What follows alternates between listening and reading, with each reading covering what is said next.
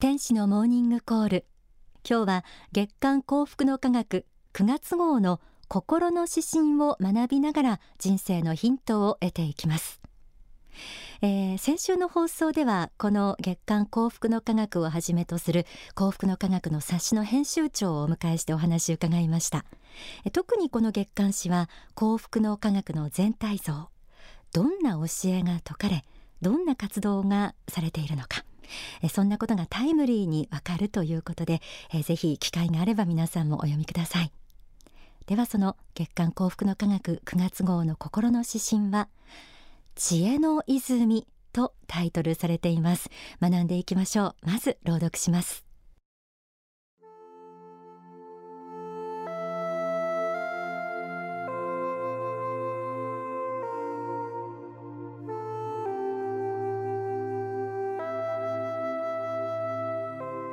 知恵の泉。偶然の成功にあまり喜んではいけない。油断すればあなたは転落の坂を転がり始める。自分が求め努力し心に描き続けたもののみを受け取るようにしなさい。常に正当な代価を支払うための準備をしなさい。生まれつきの頭の良さなどにおごり高ぶってはならない。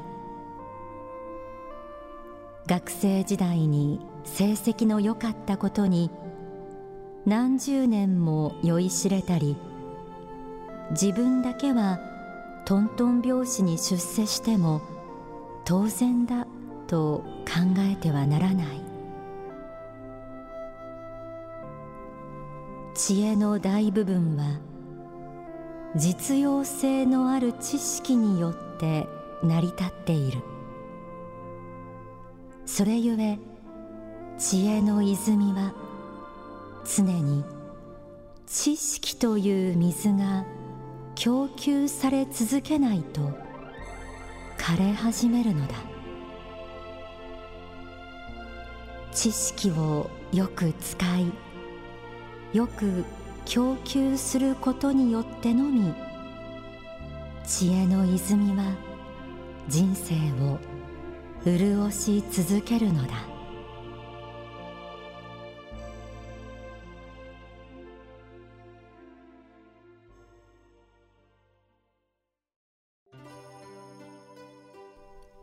今月の心の指針知恵の泉を朗読しました。知恵が泉のごとくこんこんと湧き出てくる様。皆さんは想像できるでしょうか？知恵の泉というこのタイトル自体が私たちが持つべき心の態度を表しているように思います。同時に今回の教えは慢心による転落を戒める内容にもなっていました。心の指針はこう始まります。偶然の成功にあまり喜んではいけない。油断すればあなたは転落の坂を転がり始める。思いがけない成功というのは正直嬉しいものです。素直に喜んでいいとは思いますがそこで油断をしているとあっという間に転落の坂を転がり始めるというのです。自分が求め努力し心に描き続けたもののみを受け取るようにしなさい。常に正当な代価を支払うための準備をしなさい。他の人からの称賛あるいは非難に一喜一憂するのではなくあくまでも自分が求めて努力し心に描き続けたものを達成する中で喜びを得ていく。こうした人生観を持っていると何事にも動じなくなりますし何より簡単に出来上がってしまうそんな弱い心を戒めてくれます。心の指針はこう続きます。生まれつきの頭の良さなどにおごり高ぶってはならない。学生時代に成績の良かったことに何十年も酔いしれたり自分だけはトントン拍子に出世しても当然だと考えてはならない。このことについて大川隆法総裁の書籍地獄の方程式から学んでみましょう。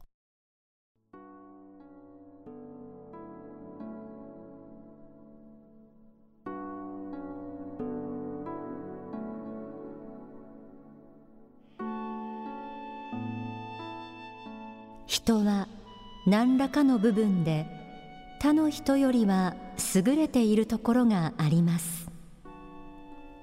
優れているところがあることは良いことです。しかしそれが自分の慢心となりうぬぼれとなっていった時にそのうぬぼれは必ず他の人に害を及ぼします。他の人を傷つけます。毒します。それのみならず自分自身の真なる成長をも阻害するものになります。うぬぼれた人間は必ず転落します。うぬぼれた人間は努力しなくなるからです。努力しない人間は一時期運が良くて成功することがあっても実力を欠いて必ず転落していくことになります。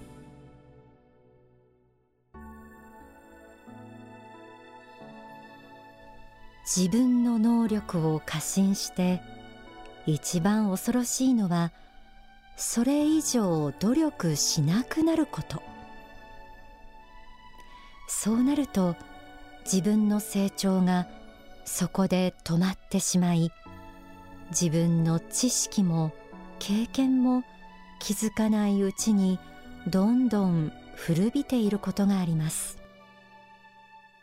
心の指針にはこうあります。知恵の大部分は実用性のある知識によって成り立っている。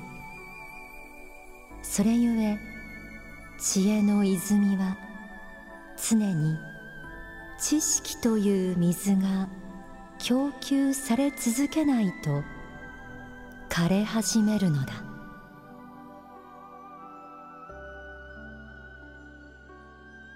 書籍青春の原点には大人になってからも学び続けることの大切さについて次のように説かれています。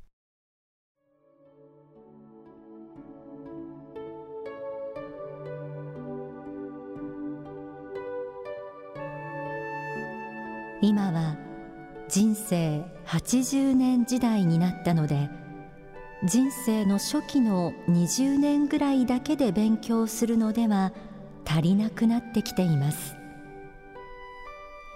20年間勉強をしてその後60年間その知識だけを使い続けるということは無理になってきました。今の世の中は日進月歩なので知識自体がどんどん古くなり昔の知識が使えなくなってきます。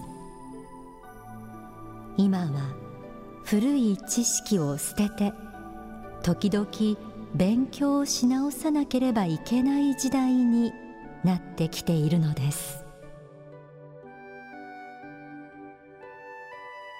人生80年と言わず最近では90年100年と現役で活躍できる時代になってきました。そうであるなら知恵の泉を枯らさないためには生涯学び続ける姿勢が大事だと言えるのではないでしょうか。心の指針はこう締めくくられています。知識をよく使いよく供給することによってのみ知恵の泉は人生を潤し続けるのだ。ではここで大川隆法総裁の説法努力の意味からお聞きください。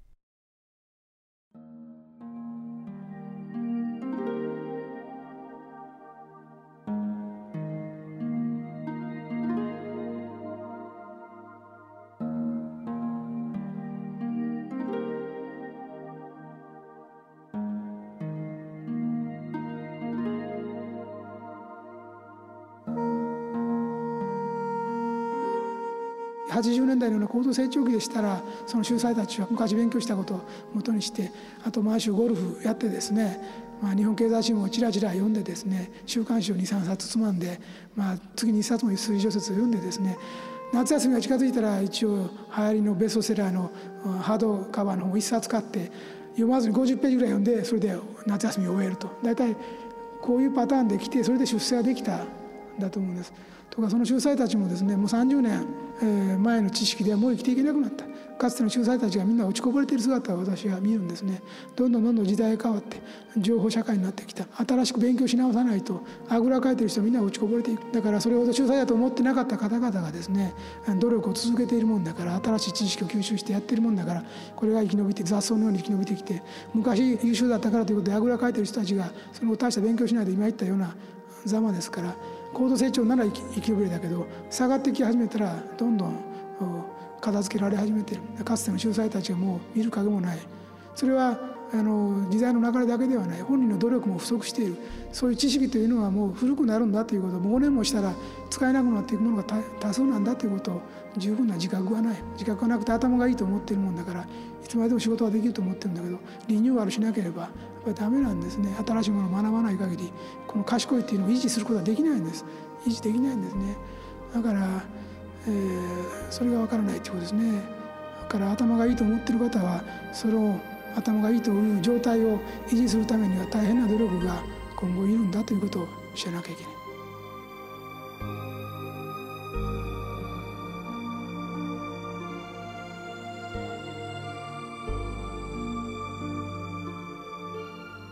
お聞きいただいた説法は書籍青春の原点に収められています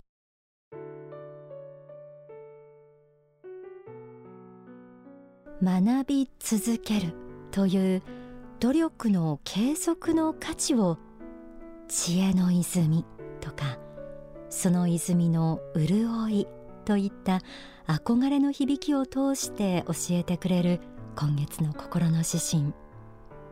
仏法真理の中には努力即幸福という教えがあります。これは何かの目的のために努力するというよりは努力そのものを楽しむ心を持ちなさいという教えです。努力すると力がついていく。そんな実感を味わいなさいと私は言われているような気がします。そして成功すればするほど学びに対しても謙虚でなければならないということを今回今一度心に留めておきたいと思います。ではもう一度心の指針知恵の泉を朗読しますので皆さんも一緒に味わってください。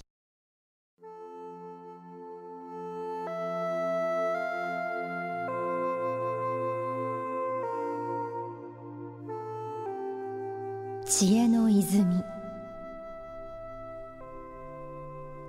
偶然の成功にあまり喜んではいけない。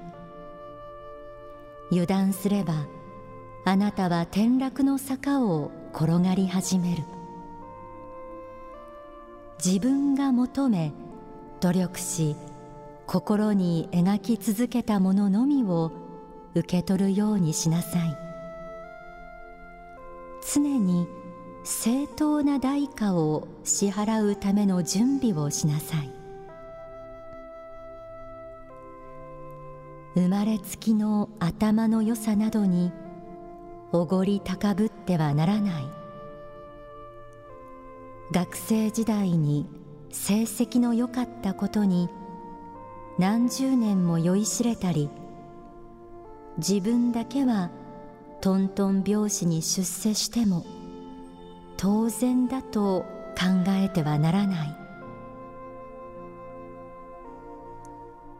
知恵の大部分は実用性のある知識によって成り立っている。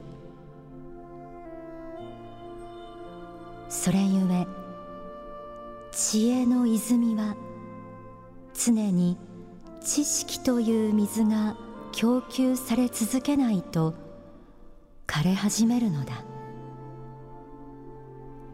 知識をよく使いよく供給することによってのみ知恵の泉は人生を潤し続けるのだ。